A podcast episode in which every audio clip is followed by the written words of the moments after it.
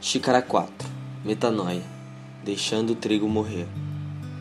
Na verdade, na verdade vos digo que, se o grão de trigo caindo na terra não morrer, fica ele só, mas se morrer, dá muito fruto. João capítulo 12, versículo 24. Quantas vezes se plantou melancia querendo colher laranja? Quantas vezes plantou laranja querendo colher limão?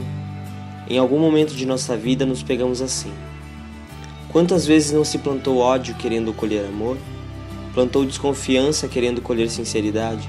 E a lista seria grande se pararmos para pensar sobre este princípio errado a respeito da lei da semeadura. Há quem diga que é assim que funciona a vida, mas essa é uma grande mentira contada por aí.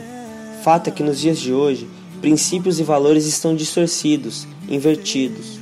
Da mesma maneira que o trigo precisa morrer para florescer, para atingir seu objetivo, Precisamos deixar que muito da forma que pensamos morra para que possamos viver de fato nossos desejos, tais como alegria, amor, paz com os outros, confiança, viver uma metanoia. Alguns cristãos e adeptos já estão mais acostumados com essa palavra grega, mas para quem não sabe seu significado, a palavra metanoia significa mudança de mentalidade. Este termo tem uma história rica para os gregos, significava uma mudança ou alteração fundamental, ou mais literalmente, transcendência da mente.